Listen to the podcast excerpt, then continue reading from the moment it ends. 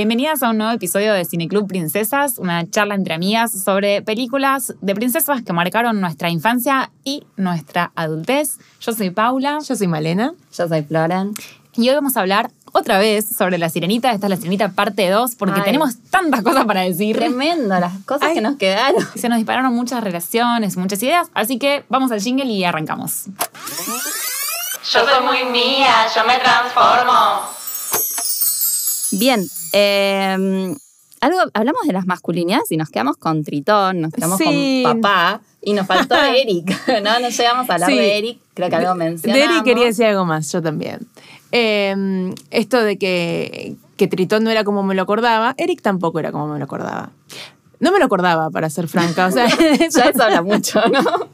esos príncipes completamente olvidables, como el de. no la sé, mayoría. Como la mayoría de los príncipes, eh, como. Sí, todos. Que es, la que es algo que, un poco nos gusta de, de las princesas, como bueno, realmente son las protagonistas. Después los motivos por los que son protagonistas pueden ser bastante polémicos, dudosos, pero la verdad que los príncipes suelen estar bastante pintados. Sí, pero a la vez son la condición implícita de acceder al mundo ideal, ¿no? Sí, como sí, que sí, sin sí. ellos tampoco funcionaría Y nada. Pero bueno, son una llave. O sea, como, como personaje no, no Sí. tiene mucha profundidad. Bueno, y Eric, que no tiene, no, no, no se hizo recordar, ahora que lo, que lo veo, es un personaje muy sensible. También es valiente, eh, salva al perro del, del- cuando se está hundiendo el barco y, y termina como matando a la bruja. Pero, eh, pero toca su, su, su flauta todo el día, está siempre jugando con el perro. eh, No la quiere besar porque no sabe el nombre. no quiere besarla porque no sabe el nombre tal cual. Están todos los peces cantándole besala, besala. Y a él le no, no. gusta, Sí, pero como- no sabe como si una cosa de Es un no sé si tengo el consentimiento, Sí. está esperando el sí eh, verbalizado. Se cuida. Que, que no va a pronunciarse. Está como cuidándose de la cancelación futura full, ¿no? Como muy cuidadoso. Y después también está la cosa de, de que ese viejo que cumple un poco la función de padre, no se sabe bien quién es, Sí. lo quiere casar a Eric. Eric no quiso a la princesa. A la, sí, que le Celeste, que lo llamaba. no sé. Claro, es como. Claro, se casa por amor siendo de, de la monarquía el chabón. Y siendo hombre, además. O Y sea, Nunca no, rechazó lo que le correspondía por mandato, no le interesa mucho está nada. buscando Está su O sea, amor. se parece un poco a Ariel en ese aspecto, ¿no? Sí, como que rompen un poco las normas de su propio Pero, entorno. pero incluso fíjate que está más estereotípicamente feminizado porque busca el amor verdadero. Ariel le gusta que está bueno. No es que pensó, ay, qué sensible, qué romántico, qué heroico todo lo que hizo, sino que lo vio y ahí sí es como un amor a primera vista, porque en realidad me parece que no es tanto él. Eh, y él no, como que quiere realmente enamorarse. Eh, a mí me llama la atención esto de, de la... Parece un poco desesperado eh, el señor. Ese viejo por- no sabemos quién es, que como. no, no sé cómo se llama, no. me cuesta nombrarlo, eh, por casarlo. Tiene miedo de que sea una solterona. Sí, hay Eric, algo de eso. eh, que un poco decíamos, bueno, ¿estará queriendo tapar algo? ¿Qué onda, Eric? ¿Le gustarán los muchachos? ¿Qué pasaba acá? Eh, pero bueno, sí eh, llama la atención un poco eso. Y después, ¿cómo, cómo es cuando, cuando se enamora de, de Ariel? Porque tampoco es fácil. No, se tiene que enamorar de Ariel sin voz. Primero se enamora de, se enamora de la voz de Ariel, eh, porque cuando Ariel lo salva del naufragio, él la escucha cantar, la ve, pero no la ve muy bien, está medio como, como se, se ve eh, borrosa Ariel, se escucha la voz muy clara. Entonces cuando la ve después con piernas y que no tiene voz, dice, bueno, ella no es. No la reconoce No. sin la voz. Pero después se enamora de ella aunque no tiene voz. ¿Y de qué se enamora? ¿no? O sea, es como Ariel eh, sin voz y, y con piernas, es como medio como un, no sé, una freak total. O sea, Pero vos decís que se enamora post, que se quiere casar con ella cuando ella sí, no se tiene quiere casar voz. con ella. O sea, duda, duda un montón, este viejo lo empuja un poco porque no sabemos por qué lo quiere casar tanto. Ni siquiera es una princesa, es una chica que apareció en el... No saben el nombre. Solo que es linda, ni la claramente. familia. Y ahí tira la, la flauta y va hacia su. Esto de la flauta es muy extraño. Y va hacia su cuarto decidido, al cuarto de ella, a proponerle matrimonio, entiendo, o algo así. Y aparece Úrsula, la astuta Úrsula, con eh, la voz de Ariel en su eh, collar. Entonces ahí lo hechiza con la voz. Pido hasta acá en, en paralelo, me parece que es cierto engaño. Al principio yo me sentí un poco engañada porque cuando la ves la película y, se- y ves que él se enamora de la voz, uno pensaría, bueno, no le importa su físico, además de que la sirenita está re buena, el tipo no le importa No le y quiere ir a, a lo profundo. Pero en realidad, la única característica de la voz es que es linda. O sea, Sí.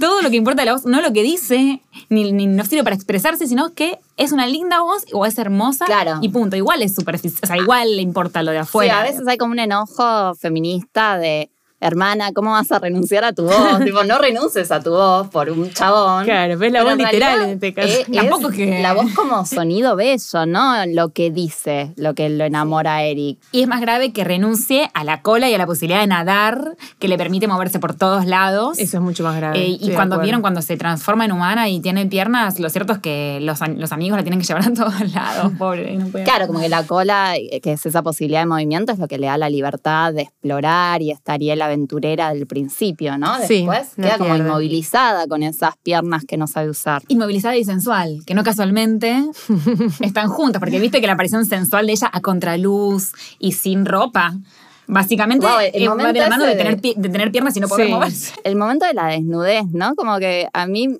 me tranquilizaba un poco que sea un dibujo porque sabía que no, no iba a haber ninguna escena extraña, pero como el, el cambio ese de planos, de torso, piernas, que, muestra cómo ella está mirándose esas piernas nuevas. ¿Y qué más? Imagínense que ella tiene una concha no marina. Imagínense a ¿Qué la, momento, a no? la curiosa Ariel, a la exploradora que quiere conocer. Está dice, descubriéndose. ¿Cómo se llamará esto? ¿Para qué Para sirve? ¿Qué- ¿Para qué usan los humanos esta cosa? Podría ser tranquilamente una pregunta de las tantas que se hace sobre el mundo de los humanos, ¿no? Sobre la traducción. Claro, Por sí. ejemplo, ¿cómo se dice incendiar? Era que se decía. Sí. O esto de los fuegos artificiales. El ella- claro, todas esas cosas como que me parece que también es parte de un conocimiento del mundo otro.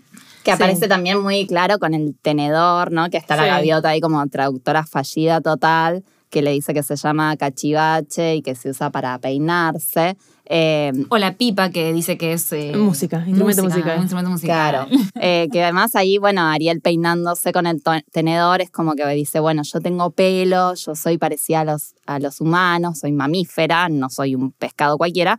Eh, y además me peino, como tiene esta cosa de la cultura y la civilización, ordeno mi pelo, que después vamos a volver. Vamos a siempre volver. este temita. Eh, Bueno, pero ahí está Pero con un tenedor. Con un tenedor.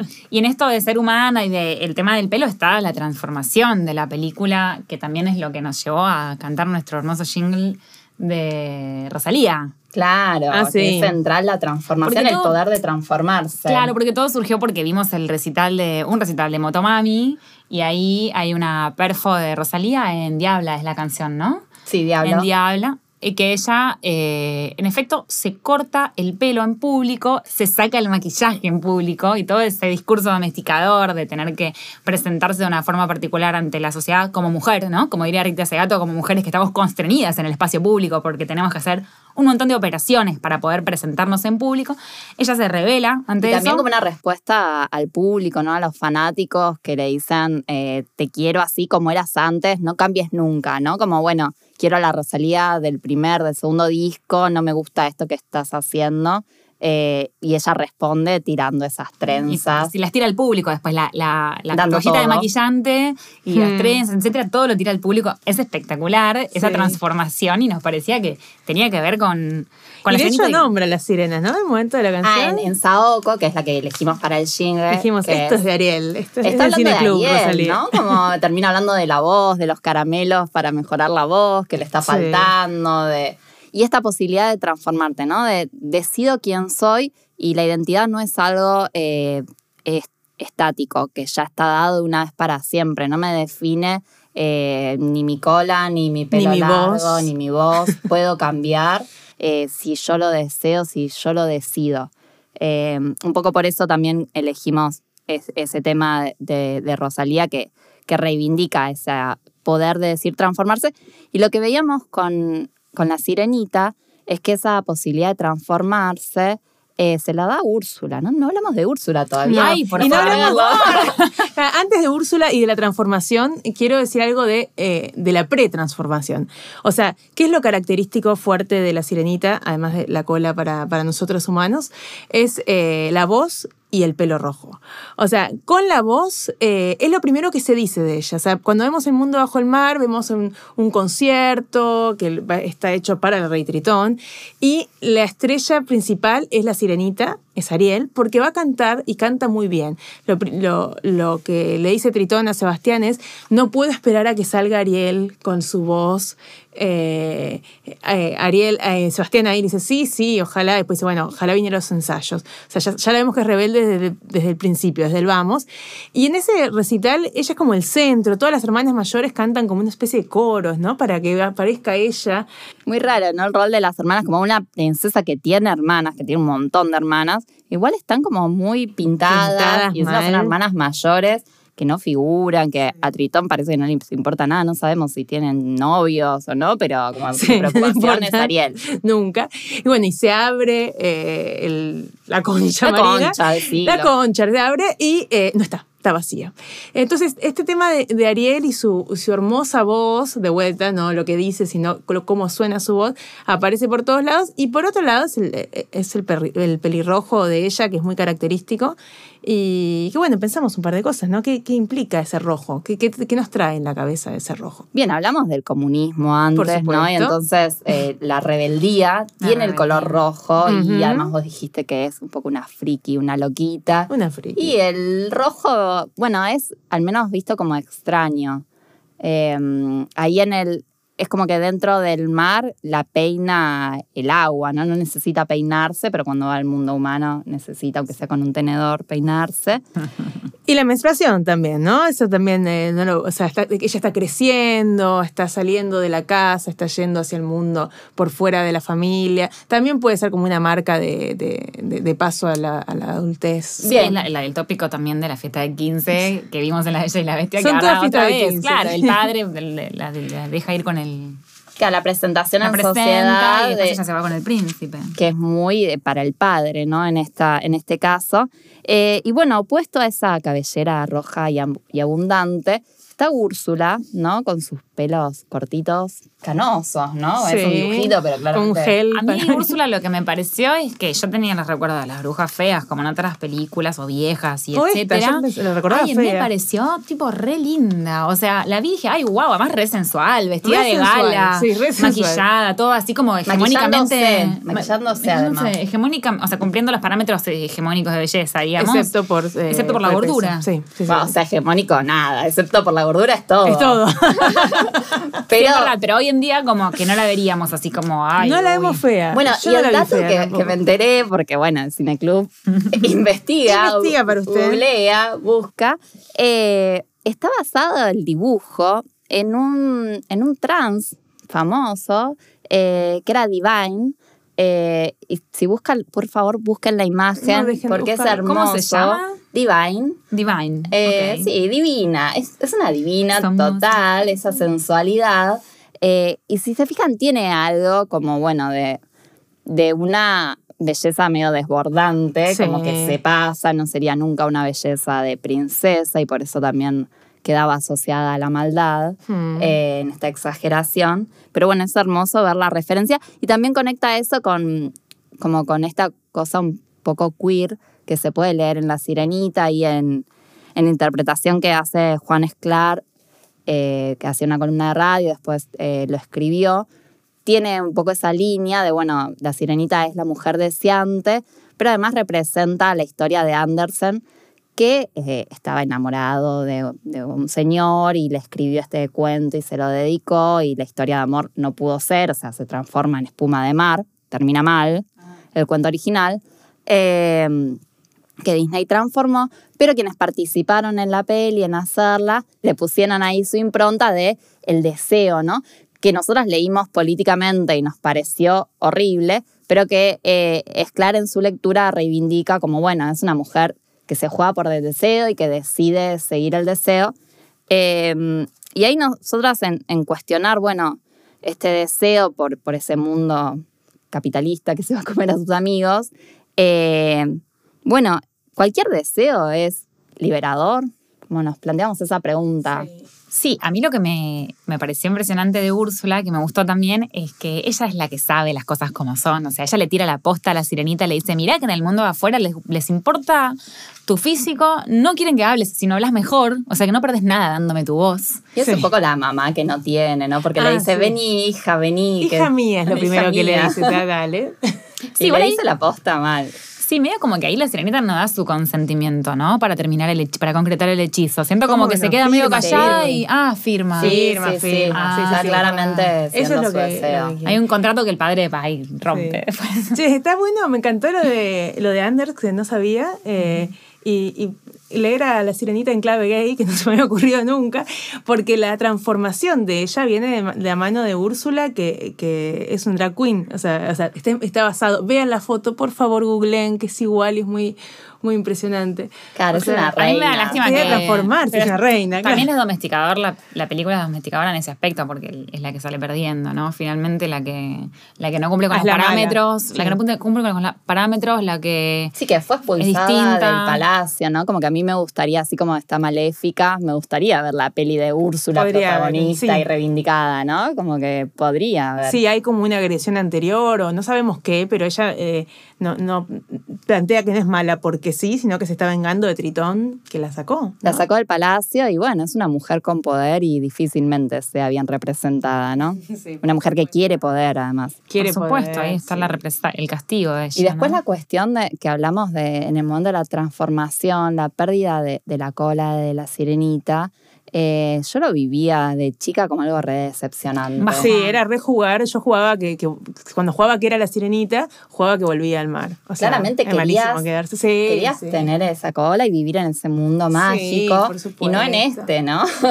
Em, Sí, sí. que, que bueno, está bien, te bancamos en tu deseo, Ariel, pero eh, como, como que hay algo de, de, bueno, de querer ser normal, visto desde este mundo, el deseo de Ariel es querer pertenecer a la superficie y tener Superficie, las piernas justamente.